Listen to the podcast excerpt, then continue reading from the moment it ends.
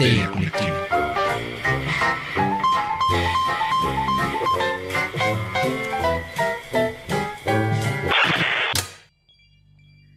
Esto es Histeria Colectiva, el programa donde Fernando Santamaría, el Dr. Braham y Ricardo Medina se sientan alrededor del círculo de invocación para abrir la caja de Pandora y volarse la tapa de los sesos platicando sobre ficción, magia, ocultismo, casos supernaturales, literatura y todo lo que tenga que ver con la cultura del horror. Buenos días, buenas tardes, buenas noches, donde sea que se encuentren, a la hora que se encuentren escuchando esto, pero hoy estamos en vivo, entonces buenas noches. Eh, muchas, muchas gracias por sintonizar y donar un poco de su ancho de banda. Eh, cuídense mucho, quédense en casa. Ah, si no pueden quedarse en casa, Cuídense mucho y cuiden a otros. Cuidado con el semáforo, sandía verde por fuera, rojo por dentro. Eh, sean todos bienvenidos a Cupidos y a y Cupidas. Qué mal estuvo planeado esto. Querubines, muchas gracias por variar. Esas voces que se escuchan en off serán presentadas en un momento, pero por lo pronto yo soy Fernando Santa María y les doy la bienvenida a esta transmisión en vivo y especial por el 14 de febrero de Evil Inc., mejor conocido como Corporación Malito. Entonces, eh, pues bienvenidos. Esto es una transmisión simultánea en Historia Colectiva Podcast y en el canal de la Brigada para Leer en Libertad. Entonces, saludos a las dos audiencias y muchísimas gracias al equipo de la Brigada para la Libertad de hacer, por hacer esta transmisión posible. Eh, antes de entrarle duro y tupido al tema, que es bastante obvio porque ya ha sido presentado, pero no dejaremos de hacer la mecánica correspondiente. Quiero presentar a la mesa reñoña que me acompaña esta noche. Podrán ver en sus pantallas al hombre, el mito, la leyenda, la barba en entrenamiento, el doctor Braham. Doctor, ¿cómo está? Estoy muy bien, estoy feliz de estar aquí con ustedes en este día del amor, la amistad, los chocolates y el gasto extra en los moteles de paso, pero pues hoy venimos otros temas y pues estoy feliz de estar con ustedes. Muchas gracias, doctor. Y ahora va a aparecer en sus pantallas la barba más experimentada, el Red Velvet en persona, Ricardo Medina desde su fortaleza de la soledad. Ricardo, ¿cómo estás? Esto, estoy en vivo y con muchas ganas de pues hablar de estas cositas de nuestro episodio 69. No fue planeado, pero a veces los accidentes felices pasan y pues bueno, ¿no? Hay, que vivir con ello. Así que muy feliz. Venga, vamos, vamos a empezar. Yo ya quiero empezar. Bob Ross nos enseñó a aceptar lo que nos da la vida. y la vida nos da un episodio 69 en el lunes de Histeria Colectiva que cae en un 14 de febrero ¿quiénes somos nosotros para negar? Para negar ese No somos nadie, no somos nadie. Y pues ya que estamos dignamente presentados, doctor, ¿qué hay en la caja de Pandora? En la caja de Pandora abrimos y comienzan a salir colibríes y querubines, cachetones y nalgones con poca ropa. Y pues sale el día de San Valentín el día de San Valentín de Roma. Antes de que entremos duro y tupido a, eh, al programa, necesito anunciar algunas cosas. Vamos a tener dinámicas para que esto se ponga movido y se ponga sabroso.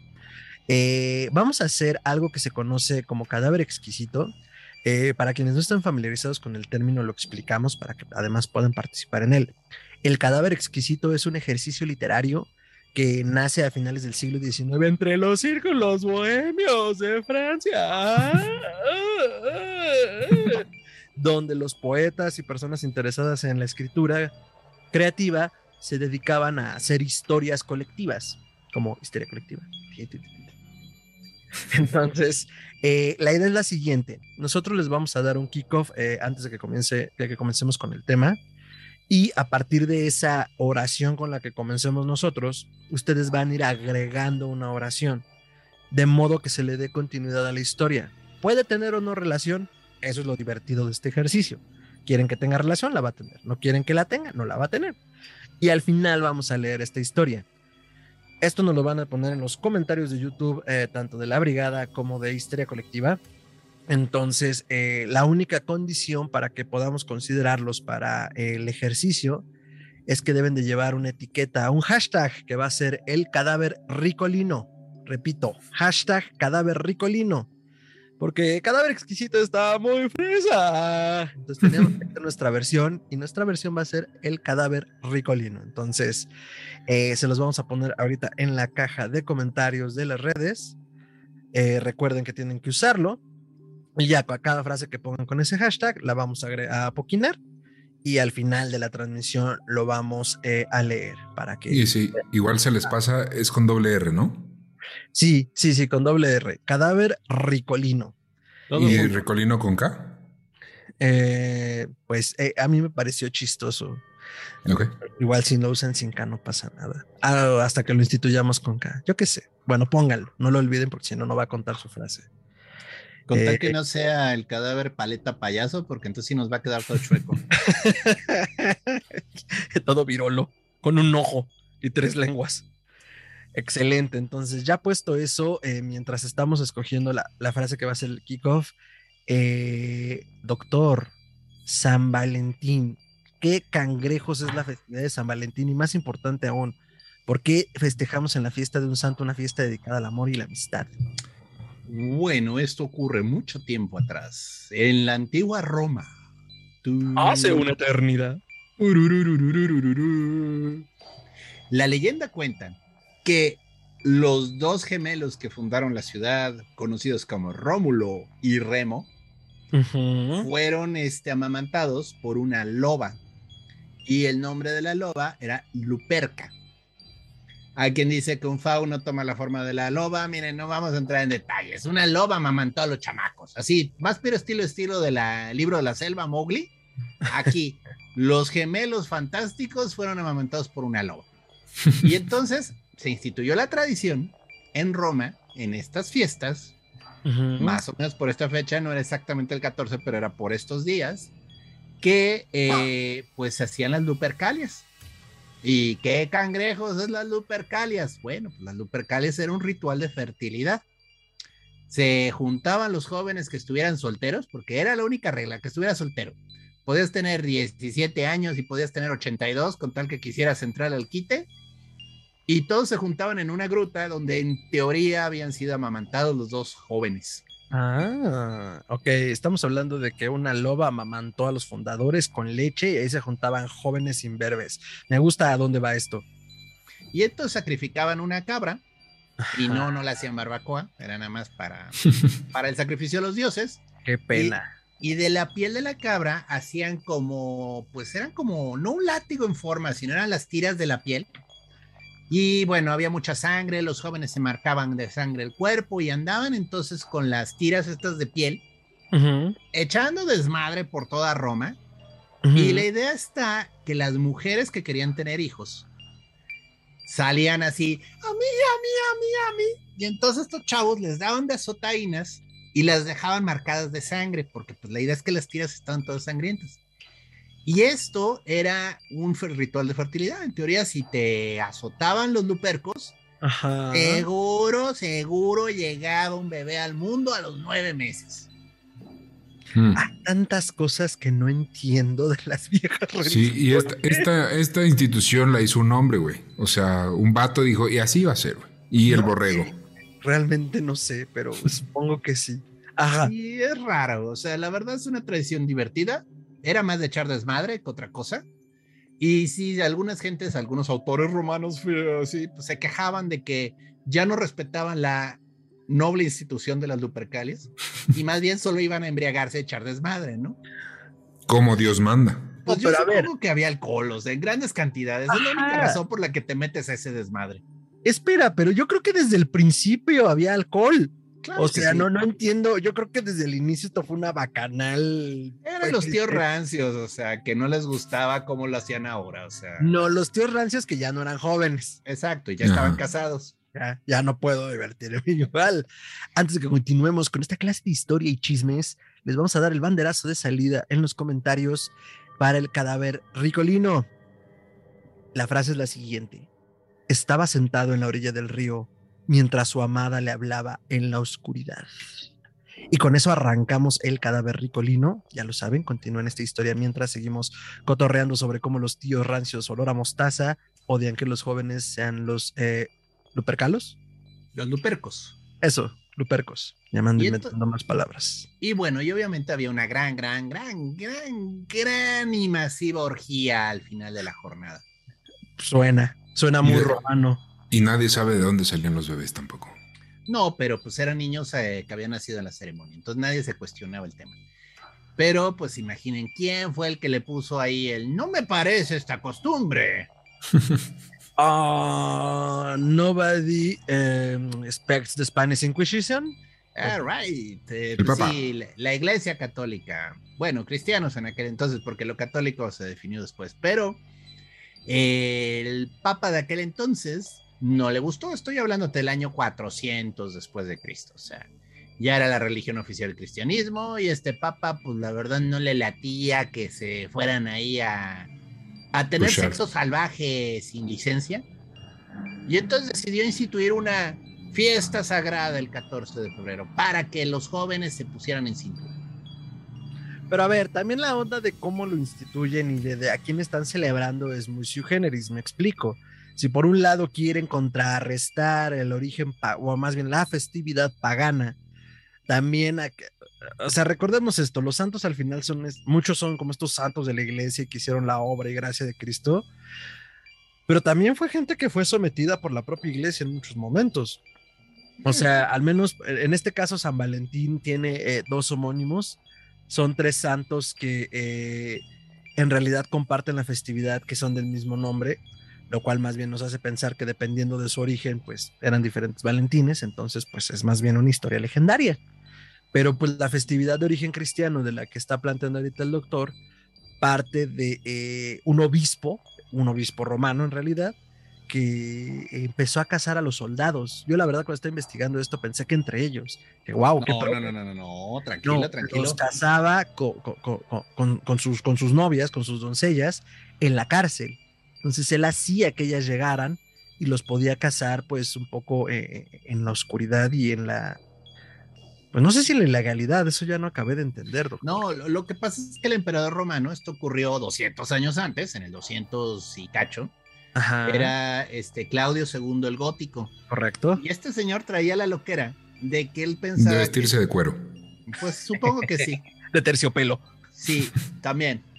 Y pavos reales, muchos pavos reales. Pero el punto está que este... Él creía que si los soldados no estaban casados, eran más eh, eficientes. Entonces hizo una ley en la que prohibía que los jóvenes de cierta edad se casaran. Hasta que terminaran el servicio militar y regresaran de las Galias o regresaran de donde fuera, se podían casar.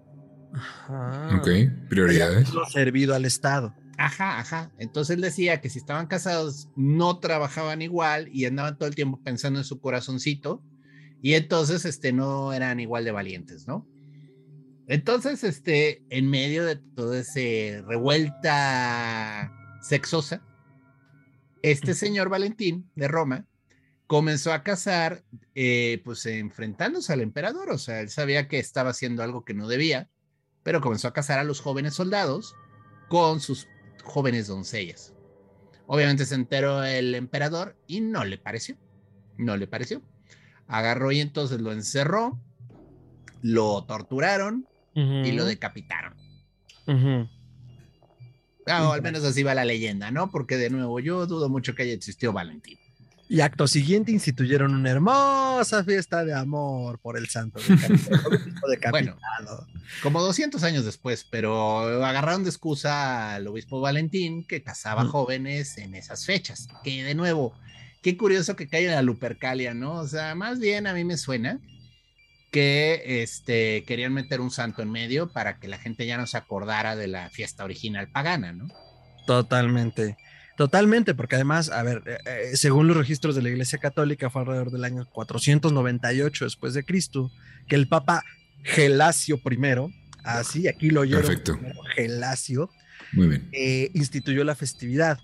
Y bueno, dentro del santoral, como les decía, hay tres valentines, lo cual era bastante común en la época cuando armabas el santoral, porque pues, lo armabas sin pies ni cabeza. Eh, y el primero era un médico romano que se hizo sacerdote y que cazaba a los soldados, a pesar de que ello estaba prohibido por el emperador, como bien explicaba el doctor.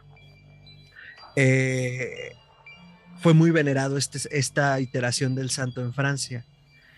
Luego el otro es un obispo de la, de la, ciudad de Interama, que hoy conocemos como Terni, en Italia, donde se encuentran los restos del cuerpo conservados en la Basílica de San Valentín. Y el 14 de febrero es la fiesta patronal, por supuesto. Y el tercero es un obispo llamado Valentín de Recia, que vivió alrededor del siglo V después de Cristo, y que fue enterrado en, el siglo V, y que fue enterrado en Marlengo, que en alemán es Mais, cerca de Merano, en el Tirol, eh, Italia. Y en el siglo VIII su cuerpo se trasladó a Passau, en Baviera, en Alemania. Y pues es invocado para curar la epilepsia. Y a partir del siglo XV se le representa esta iteración del santo con un niño tendido a los pies. Entonces, como verán, como muchas cosas con la Iglesia Católica, es un despedor. Más bien es, parece que es una, es una, una figura legendaria y por eso mismo a finales de los 60, la Iglesia Católica en 1960 empezó a desconocer la festividad porque lo consideraban más invento, o sea, más invento que los otros santos, supongo. Y entonces como que no tenía mucho de cristiano ni un origen oficial. Curiosamente, el Papa Francisco ha intentado reinstituirla justamente combatiendo las Lupercalias yo no estoy muy seguro que las Lupercalias se sigan festejando, pero el Papa sabrá algo que nosotros no. Oye, si se festejan, que me avisen, o sea. O sea, pero, ah, caray, ay, doctor, ay. Oye, pero entonces ni sus fans les creyeron el cuentito, o sea, no fue así como, ah, no, o sea, sí te creo los demás, pero.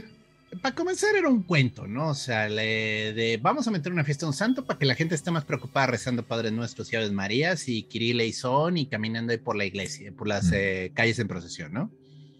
Ahora, hay que entender que esta costumbre ñoña de regalar dulces, chocolates, sacar a la novia, el Día del Amor y la Amistad, es un invento comercial, es como el Santa Claus y la Navidad. Como Santa y los osos de Coca-Cola. Exacto, o sea, esto ocurre más cortesía de la mercadotecnia norteamericana y creo que es precisamente en los 60, curiosamente cuando la Iglesia Católica andaba queriendo borrar a Valentín de los registros comienza todo este de, ay, tenemos que inventar fiestas que hagan que la gente gaste más.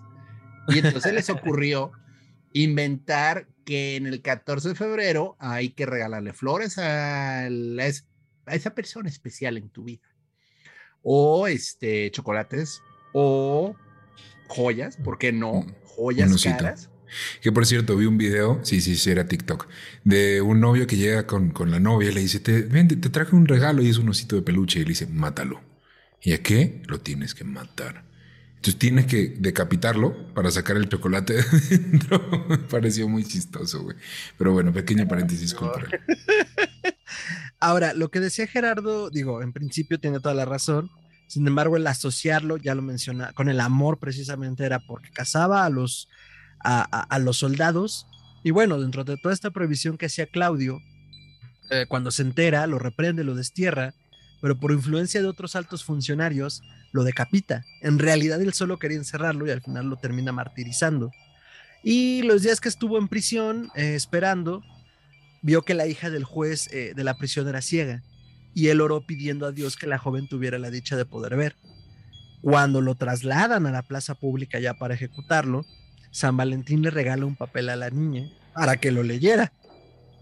Pues ella como que no entendió muy bien qué pasaba, pues porque era ciega.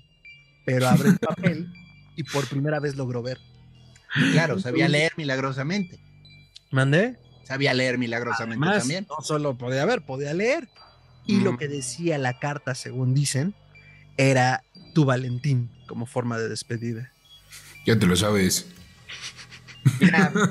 Eh, sí sabes por qué tenían que inventarse lo de la niña ciega, ¿no? Ah, claro, porque tenían que para santificarlo y, santificarlo. No puede ser, no pueden hacer santo un santo. No tiene un milagro. Tiene un, un milagro. Entonces, con uno basta. Digo, hay, hay gente, hay historias de ciertos candidatos a santos que los tipos eran más milagrosos que nada, entonces, este, pues ahí no es un problema, ¿no? O sea, el tipo era literalmente el estuche de, milagros. Pero para santos así medio disputados, tienes que tener un milagro importante porque de otro modo no cuenta. Sí, imagínate, ya burocráticamente, ¿no? Acto de nacimiento, sí, comprobante de domicilio, sí, su milagro. Uy, no, joven, se ve borroso. Dos minutos. Dos minutos. no, no, no, joven. ¿A qué fue imprimen? técnicamente, por ser martirizado es santo, ¿no? O sea, también aquí hay que entender que la santidad tiene varias escalas, ¿no? Y de ser mártir, ya te vuelves santo, o sea, de entrada. Ok. Y es interesante porque además es una clasificación específica de santo, es un hieromártir, que tiene que ver cuando son figuras jerárquicas de la iglesia que tienen una, un milagro o son martirizados. Eh, pueden ser obispos, pueden ser sacerdotes, pueden ser este, curas. En este caso, pues era un obispo. Entonces, ahí ya comenzamos a hacer este pastiche llamado San Valentín. Eh, I call it bullshit. O sea, fue un invento. No nos consta ni que exista. Pues sí, güey, pero ve toda la lana que sacaron alrededor de eso. Son el mejor negocio de la historia, güey. O sea, eran, eran, muy creativos. La iglesia, güey, era muy creativa. No, no, bueno, ya sí vamos a meternos en el negocio de los santos y los milagros y las peregrinaciones y las reliquias. Sí, no, o sea, han sacado todo el dinero que quieran, o sea. Pero bueno, enfocándonos en el tema del amor y la amistad, que es la idea de esta fiesta. Pues la verdad es interesante porque fue para anular una fiesta que tenía que ver con ciertos rituales paganos. Sí. Pero realmente, o sea, los franceses no festejaban la Lupercalia de ese modo, los españoles tampoco, o sea, era un rollo de Roma, o sea, era un rollo italiano, o sea, está muy divertido porque pues, realmente es tan local el tema de la Lupercalia que, pues, ¿a qué más le da a los demás, no? No hacía falta como hacerle ese contrapeso de, oh, nos van a comer el mandado, como no sé, el nacimiento de Jesús y algunos dioses paganos el 25 de diciembre, ¿no? Ahí sí hay Ahí sí te entiendo. Ahí sí hay un problema.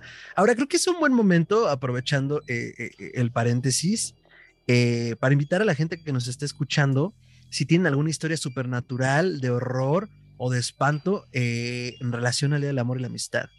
Eh, no cuentan las historias con los exes, aunque. Ah, no seas mamá, güey, me va a arrancar. Aunque podemos, aunque podemos leer algunas si es que las ponen, de preferencia que tenga un elemento supernatural, como no sé, osos poseídos, este, chocolates hechizados o agua de calzón. Y este, mm. pues váyanlo compartiendo en el chat y lo iremos tratando de leer mientras seguimos hablando sobre San Valentín y esta eh, mercadológica festividad. También quisiera abrir un poco la mesa para algo que haremos posteriormente, pero doctor, ¿nos dan miedo los santos?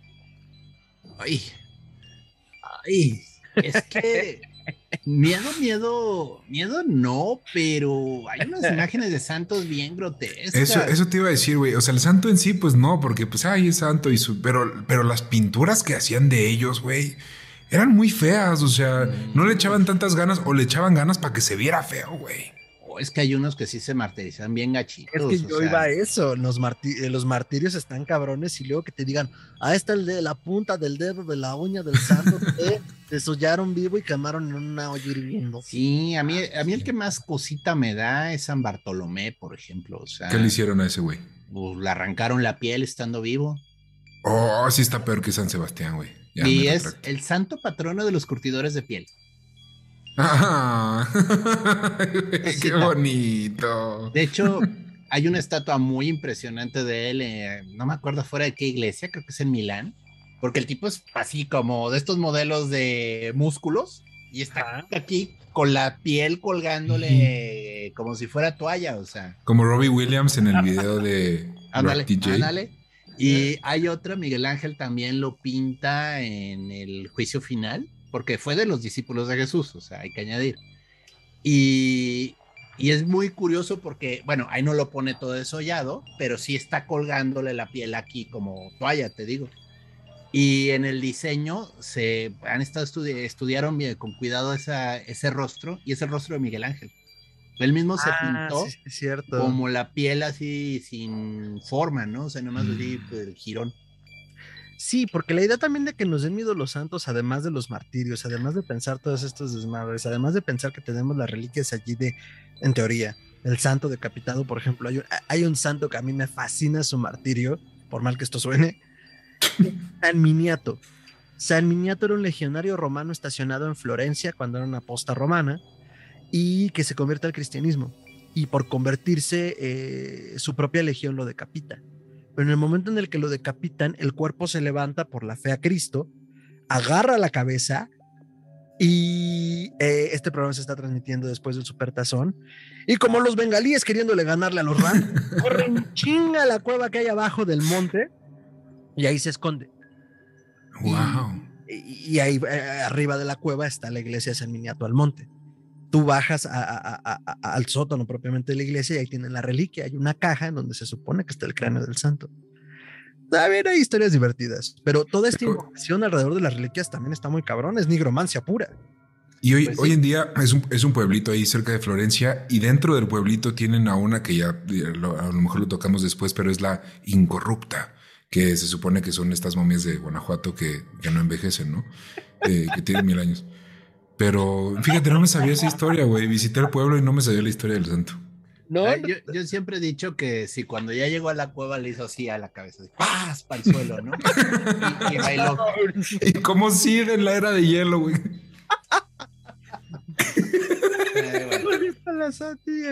Es que, güey, te lo juro, yo me lo imagino así. Bueno, el punto es, sí hay algo muy grotesco en los santos, o sea, sobre todo cuando mueren de manera violenta. Eh, esa, esa afán de la iglesia de plasmar sus últimos momentos para, pues no sé, como una especie de reconocimiento y de hacer que la inspires la fe en los demás, híjole, no, yo sí, o sea, sí hay unas imágenes que dices, no, me come payaso, ¿no? no, duermo payaso, come. Pero sí, eh, bueno. Ya hablaremos. sí, sí, sí, dentro de todo está tranquilo. O sea, realmente solo un señor que tiene la cabeza en la mano. Normalmente así lo pintan, o sea. O sea, si te pones así creepy es lo mismo que Barba Negra, güey. Nada más que le fue peor porque lo, lo rasparon ahí abajo del barco bien feo. Bueno, pero de nuevo, Barba Negra no era un santo. Barba Negra no lo hizo por amor a Cristo. es el pequeñísimo detalle.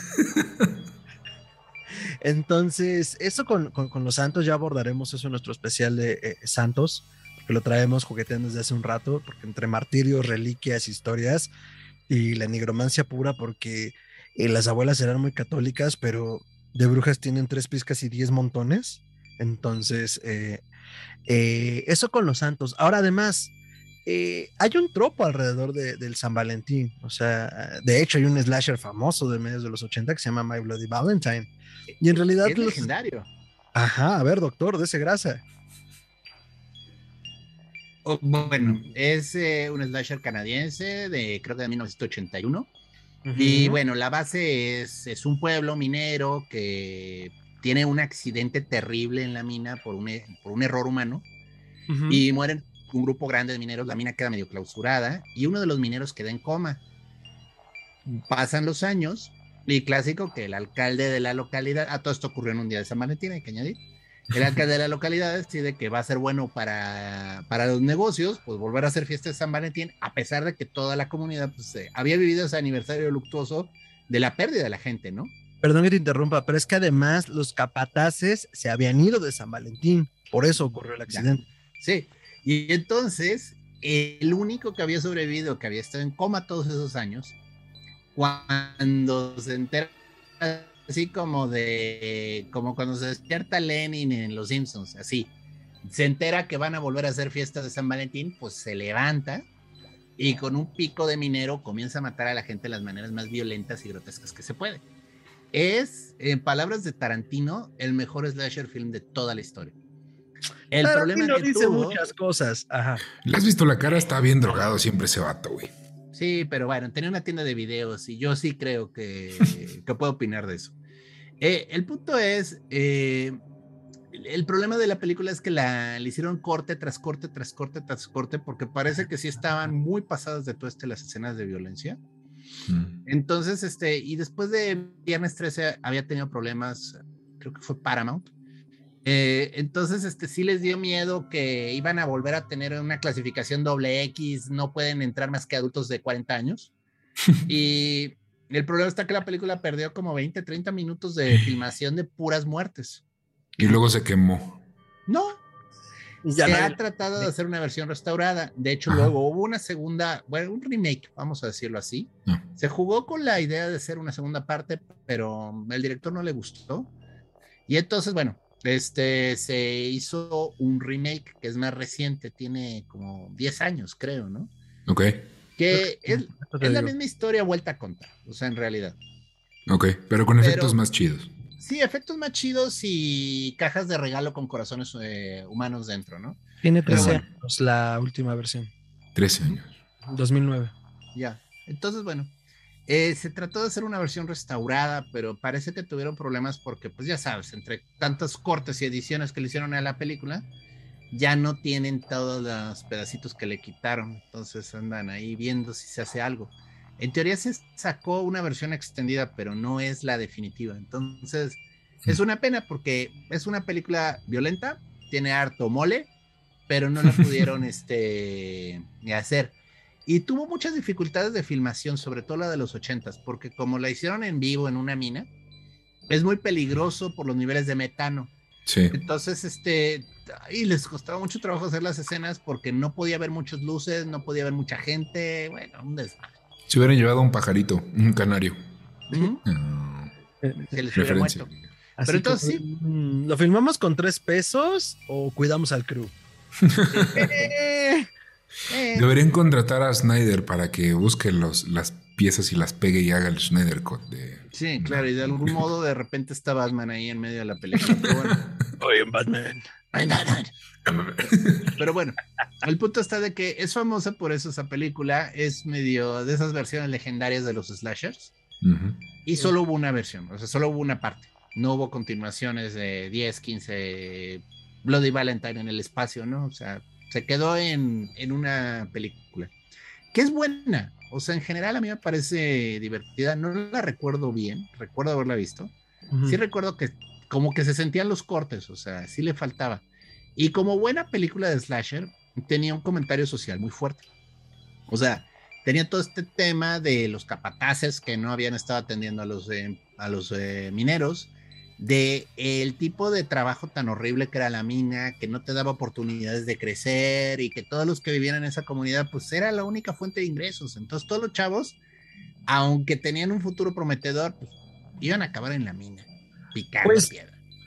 O sea, sin querer ponerme político, pero suena mucho al tacherismo, doctor. O sea, toda esta época en Inglaterra Sí. donde había una gran crisis minera del carbón por una cuestión de recursos, por una cuestión de también que Thatcher tenía unas políticas sociales bien perras, o sea, era básicamente limpieza social lo que hacía Thatcher. Sí. Incluso durante, durante su periodo de gobierno hubo un accidente en una mina al norte de Escocia muy, muy fuerte y murió mucha gente. O sea, un pueblo minero fue arrasado porque No, se pero- la mina. Pero Suena Estados Unidos correcto. también tenía políticas ambientales horribles y pues el corporativismo y el capitalismo. Pues, Que güey, vaya. Si- Silent Hill. ¿es Silent Hill? O sea, el videojuego y luego la peli y luego la serie, creo, están inspiradas en un incidente minero, güey, de Sí. completa. Australia. completo- En Sí. Pensilvania. Sí, es, una, es un lugar horrible. Pero bueno, Pero es que importante que toques esto porque digo, nos fuimos como un poco directo a, a un filme que es icónico, pero igual si damos 20 pasos para atrás, me refiero un poco al siglo XIX, el concepto de lo romántico, lo amoroso como eje de una historia supernatural se da totalmente en el siglo XIX con, eh, bueno, ahorita les digo, 1700, 2 y 2, 4, 4 y 2, 6, 18, 19, ¿Ya había Eh, coches? ¿eh? no, ¿Ya había coches? no, Ah. No. ¿Vaqueros? Eh, rosas. No, al, al finales del 19. Se da con todo el gótico, con el gótico y el gótico victoriano, o sea, toda esta melancolía y recuerdo del amor perdido, de lo que no fue. Mm. Y al final de cuentas, pues es justo la otra cara de la moneda de esta iteración romántica, donde eh, los recuerdos de Facebook eh, le hacen ver lo ridículo que era un... No, es que ahí les va, porque iba a usar la frase, pero me pareció chistoso citarlo. Y me salió una frase que escribió un Fernando Santamaría hace como 10 años que decía, es que cuando uno está enamorado escribe muy bien, pero Ah. cuando uno está desilusionado escribe aún mejor. Creo que es la idea de esas dos caras de la moneda de que al final de cuentas como esta emoción tan fuerte, tan dura que nos atraviesa, que no entendemos y tan etérea como lo es el amor, que pues lo, lo utilizaban en ese periodo de tiempo cuando había una crisis existencialista de la que habíamos hablado en otras ocasiones, como en términos del mundo occidental. Creo que es importante también que aclaremos eso. Todas estas corrientes son europeas, anglosajonas, norteamericanas, porque esto de decir historia universal y el universo es de este tamaño, pues tampoco está chido. Pero esas corrientes literarias que surgen en estos, en estos este, áreas geográficas, pues parten de ahí. O sea, pienso simplemente por decir alguno ahorita, Edgar Allan Poe. Edgar Allan Poe, gran parte de su literatura parte de este ah, desencanto, imposibilidad y eh, eh, amores platónicos, ¿no? O sea, hay de gente que pierde a, sus seres amados. O sea, está Leonora, está Lady Lilla, el retrato oval, o sea, por mencionar algunos relatos, ¿no? Era, era común en aquellos días, cuando andaban en el romanticismo y en esas eh, manías, eh, irse incluso de picnic a los cementerios. Era como, como el lugar para ir a departir alimentos con tu novio o novia. Lo cual es raro. no, y pues es que era estar en contacto con la muerte. Y digo, si era extraño, pero era una forma como de, de, poder estar lo más cercano que se pueda ante un ser querido y un ser que se ha ido. Digo, ya lo discutimos en algún otro programa cuando hablábamos de cómo el espiritismo surge eh, después de la Segunda Guerra Mundial en la búsqueda de hacer contacto, pues después de la tragedia con todos los seres queridos, ¿no? Entonces, esta parte o esta cara del amor como pues no obsesión, pero sí melancolía y nostalgia encausada hacia el qué tal si, eh, pues creo que se da mucho en el siglo XIX, ¿no? Por mencionar algunos, ya mencioné esos tres, por aquí tengo una lista, eh, por ejemplo, Robert Chambers también tiene una que se llama The Bridal Pair, el par, el par, este, Bridal, Robert Louis Stevenson, otra que se llama Olaya, que son también relatos que tratan sobre los corazones eh, atormentados, entonces, pues bueno, eh, si podemos verlo así desde la literatura, pues viene también eh, siendo un tropo. El retrato oval, por ejemplo, habla como de la obsesión del artista con su obra y todas las noches está retratando a su esposa en un retrato oval. Sin embargo, no se da cuenta lo que eso le está haciendo a la esposa y la esposa por no querer eh, romperle la ilusión no solo de estarla pintando, sino de expresar su arte, no le dice nada y pues no acaba nada bien aunque se acaba el retrato, sí acaba el retrato oval. Entonces, Hay un videojuego de eso, de hecho, se llama Layers of Fear, capas de miedo. Ah, sí, me lo En el que eres este, Está muy interesante. Eres un pintor atormentado, encerrado en una casa abandonada. Y estás tratando de terminar el retrato de tu esposa. No te cuentan, digo, no voy a arruinarles el juego, pero no te cuentan qué pasó. Ay, ya apareció la gata. Sí, la este productora general, saludos no te cuentan exactamente qué pasó, pero hubo una desgracia, ¿no? La casa está en ruinas. Y entonces te la pasas, este, te la pasas, este, buscando componentes para la pintura, pero tu memoria se comienza a activar al estar recorriendo los cuartos. Ah. Y, hay obviamente buen final, mal final y vuelve a intentar, ¿no? Y si es la forma que toma el retrato al final, que eso está bien padre, o sea, porque según la apariencia, es si logras hacer las paces o pues no. Mala suerte. Suerte para la siguiente ronda. Game over, doctor. Eh, cuéntenos en la caja de comentarios si tienen alguna recomendación para la fecha, eh, algún texto, algún relato, alguna película. Eh, igual si quieren, recomienden sus chick flicks favoritas para ver en esta época.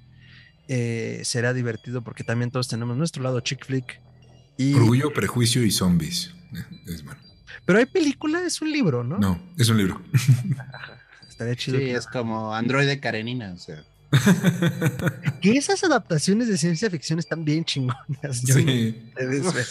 es muy Alan Moore, o sea, Alan Moore siendo huevón y nada más agarrando personajes de historias que no tienen copyright. O sea. Ay, todos somos Alan Moore. Eh, entonces, pues si tienen alguna recomendación, suéltenla en la caja de comentarios para andarla leyendo por acá. Mientras tanto, este, ¿alguna otra película, relato, ficción que se les ocurra, que se se viendo? El cadáver de la novia, o sea, cerrando un poquito la, idea del amor eh, y la muerte. Se me hace una bonita película de Tim Burton, está simpática. A mí la, neta me dio mucha hueva verla. O sea, vi el trailer en el cine porque yo era joven, porque yo soy joven. Y luego la vi en y está en Netflix, creo, y no sé, siempre me ha dado mucha hueva verla, güey. Pues es que es más Burton, o sea, creo que ahí es donde ya hay una fórmula un poco desgastada, pero está linda. De hecho, hablando ahora de eso, que es una película que creo que cabe en todas partes, yo vi apenas el fin de semana pasado El hombre manos de tijera. Uf. Dos fines. ¡Wow! Está espectacular. Es muy bueno, es cuando Burton realmente hacía cine y trataba de contar algo. Está bestial, digo, yo la contaría como, como como una película de un Valentín oscuro, pues porque al final también el eje principal es el amor. Y el amor, el amor fraternal en general, ¿no? Ese amor desinteresado, eh, de hermano, de padre, de pareja, o sea, en todas sus manifestaciones. Y también un poco la obsesión, ¿no? Y, el descaro y el desencanto de, de, de, de, la sociedad. Si no la han visto, si han estado bajo una piedra o son más jóvenes que nosotros, lo cual seguramente también está pasando, corran a ver El joven manos de tijeras. Eh, creo que la pueden encontrar en HBO ahorita, no estoy seguro. Un jovencísimo, con un jovencísimo Johnny Depp. Con un jovencísimo Johnny Depp y la verdad hace una actuación espectacular. Bendito entre los benditos. Winona Ryder, entonces Le se casaron, ¿no? ¿Se casaron? ¿O anduvieron? anduvieron, anduvieron, Salieron, salieron, sí, salieron juntos, no, nunca se casaron. Mm. Para infortunio de los dos. Eh, y yo esa sería como una también de mis recomendaciones para esta época. Mm, vamos a proceder, yo creo. Eh, ¿Tienen alguna otra recomendación? ¿Se nos está yendo algo de las manos? ¿Algo que no hemos tocado? Nada que yo recuerde. Tocamos lo importante. Excelente. Entonces, eh, no es cierto, me está diciendo producción que el eh, joven Manos de Tijeras ahorita pueden encontrarla en Disney Plus. Entonces, wow, ¿en serio? Sí, es que yo no recordaba dónde la había visto. Porque Entonces, Edward Scissorhands es un príncipe Disney. no creo. ¿Viste lo que nos costó que hicieran a Leia princesa Disney? Bastante, no creo que La reina alien es princesa Disney. ¿La reina Alien? ¿De qué? ¿De, dónde? De Alien. ¿El octavo pasajero? ¿What? Ajá. Pues sí, compró Fox. Alien es de Fox. Técnicamente, la reina Alien es una princesa Disney. Es más, si, nos ponemos técnicos, hasta Homero Simpson es una princesa Disney. Sí, sí, sí, sí. Lo ha probado más de una vez. Sí, sí. Pues sí, claro. Entonces, si estamos ya llegando al horizonte del programa de hoy, creo que sería buena idea leer El cadáver ricolino. Se puso bueno, se puso muy bueno. Se puso muy bueno, la verdad. Yo estuve leyendo ahorita unas cosas. Eh, ah, nos dice Alicia, que le mandamos un saludo, que está en la eh, mesa de producción. Frankenstein es una historia de amor puro. No lo sé. A mí, ¿sabes cuál se me hace más? La novia de Frankenstein. Es buena esa película. Ah, bueno, sí. Pero, ¿sabes? El, el, no es de Swamp Thing, es este. Ah, se me fue el nombre, güey. Universal clásico. El, eh, Ah, me lleva la chingada. el monstruo de la Laguna Verde. ¿Sí? De hablar español. La criatura.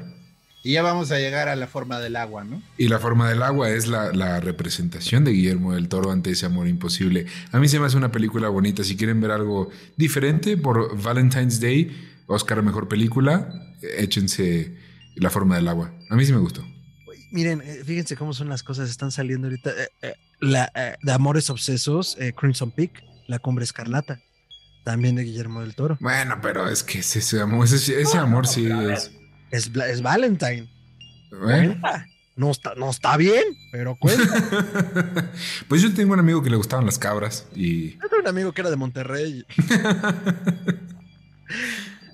Entonces, la forma del agua, eh, Crimson Peak, em, creo que era El retrato de Dorian Gray como un amor narcisista. Ah, ¿No? El doctor disapproves al parecer. Dice que no.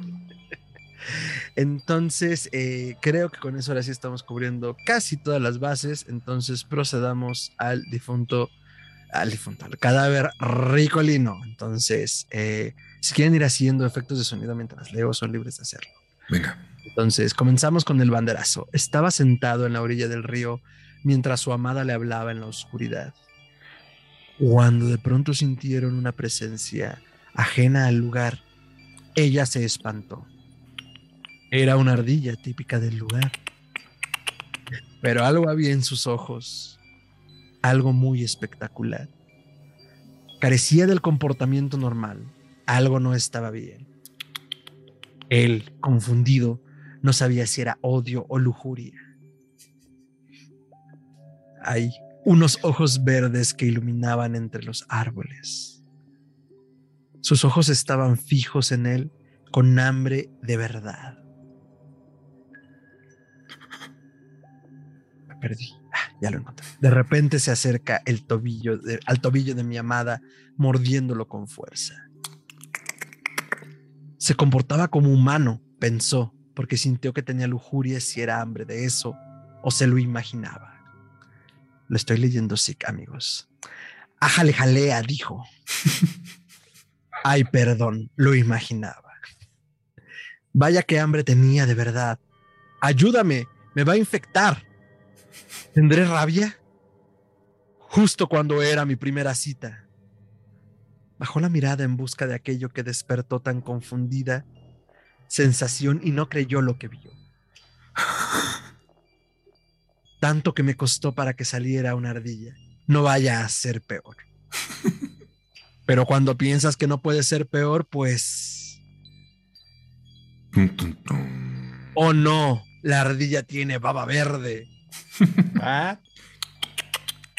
Mi amor, no vayas a morir. Yo que te amo tanto siento que me quema, pero al mismo tiempo me empieza a gustar. ¿Qué es esto, por Dios? ¿Qué cosa me pasará? Y se empieza a desnudar.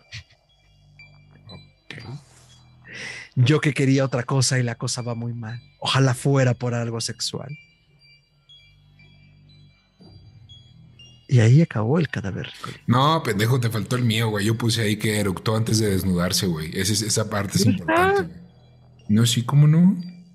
Ah, sí, ella eructó. Mm, antes de desnudarse, era importante. La infección está ahí. Excelente. Pues ya yendo hacia el cierre de este programa y habiendo hecho este cadáver, eh, cadáver ricolino, sí, perdón, es que se me están cruzando los, canales eh, queremos agradecerles haberse conectado. Pues en una noche de lunes de 14 de febrero, que pues no sé qué están haciendo aquí, pero pues si están aquí, muchas gracias. Si lo están viendo con su pareja, con su amigo, con su amiga, eh, saludos a todos los que nos estén viendo. Gracias por darse una cita por acá y considerarnos para su noche de entretenimiento del 14 de febrero. Eh, muchísimas gracias por conectarse. y oh, ñam, ñam, ñam. Saben, es muy raro cerrar en vivo. Estoy tan acostumbrado a la grabación que por alguna razón sí se te mueve, eh, se te mueve el tapete. Entonces es muy chistoso. Eh, entonces, eh, ah, mm, comentarios de cierre, doctor Ricardo y redes. Doctor, comentarios de cierre y redes. Bueno, pues es una bonita excusa para salir con las personas que amas, y, pero consideren que en realidad debería ser todos los días del año. No, no se esperen al 14 para divertirse. Mejor este, dedíquenle tiempo de calidad a sus parejas y no esperen a que un santo decapitado les diga que es el momento correcto de hacerlo. Me pueden encontrar en Twitter como Chuntaro que este es arroba chuntarome, y en Facebook como Gerardo Braham, es una fanpage, ahí avisamos y compartimos todo lo que se nos va ocurriendo. Y pues muchas gracias. Excelente, doctor Ricardo. Comentarios de cierre y redes. Pues nada, feliz eh, episodio 69. No es por darles ideas, pero pues bueno, disfrútenlo mucho con sus parejas, con sus amigues. Y pues nada, esperamos que lo hayan disfrutado bastante. Nosotros lo disfrutamos mucho. Y como dijo el doctor, sean cariñosos siempre, sean respetuosos siempre. Eh, la pareja es para disfrutarla, no para sufrirla. Así que, pues bueno, pásenla chingón. No compren flores, pinche sobreprecio. Compren dulces. Compren eh, este, cerveza. Exacto. Ese es el mismo precio todo el año, bien fiel. Y este, yo estoy como arroba tiranosaurio Rix en Twitter e Instagram y ahí estamos compartiendo un buen de cosas. Y arroba musicronautas podcast, el primo musical de Histeria Colectiva Podcast, ahí estamos. Así que muchas gracias por conectarse hoy. Excelente. Eh, ahí hay una historia detrás de ese enojo al sobreprecio de las flores. Entonces, eh, alguien compró flores carísimas. Ah, vamos a mandar saluditos y no sé si vamos a inaugurar esta sección del programa porque vamos a hacer un programa de radio de los noventas. Pero eh, saludos a Karen González que cumple años hoy. ¡Feliz cumpleaños! ¡Ay, feliz cumpleaños! ¡Feliz cumpleaños! ¡Wow! Se eh, me hace como nacer el primero de enero, ¿no? ¿Eh? Es como nacer el primero de enero o el 17 de marzo en St. Patrick's, ¿no? Esto de 17 de marzo estuvo bien white amigo. Pero está bien. Ay, pues disculpe por querer beber cuando sea. Este, felices Lupercalias. Eh, eh, pásenlo muy bien con sus seres queridos, disfrútenlo mucho. Y antes, eh, bueno, mis comentarios de cierre son los siguientes. Les digo que me mueve el en vivo, ya, no estoy acostumbrado. sí, es importante el poder aprovechar como el tiempo que tenemos con las personas, ya sea si nos motiva una fiesta por un santo, ya sea si nos motiva el simple hecho de pasar un buen tiempo háganlo. Eh, finalmente, eh, la idea de que existan estas festividades, pues es para poder reunirnos y frenar un poco ante el ritmo de la vida incesante. Eh, o como dice Ricardo, pues también cualquier pretexto para beber es bueno. A mí me pueden encontrar como arroba mantrasayas, es con la tiene doble al final, arroba mantrasaya en Facebook, en Twitter y en todas las redes. Y a Histeria Colectiva Podcast lo pueden encontrar como Histeria Colectiva Podcast en cualquiera de las redes de podcasting y como podcast.histeria en Instagram y podcast histeria en Facebook y Twitter. Entonces déjenos por ahí sus comentarios, sugerencias, añadiduras y también dense una vuelta a histeriacolectivapodcast.com donde estaremos buscando eh, postear más contenido relacionado con los episodios y con las coberturas de prensa en las que estaremos participando. Um, antes de despedirme, eh, eh, quisiera dedicar este programa a mi padre, que ya no está con nosotros y que es uno de los pilares fundamentales para estar en donde estoy y en donde estamos y que esta producción se haya mantenido a flote eh, todo este tiempo y que podamos hacer lo que hacemos. Entonces, eh, donde sea que se encuentre, eh, le mando todo mi amor y le dedico a la memoria de Miguel Ángel Santa María Corazón este programa hasta que reconozcamos nuestro verdadero rostro.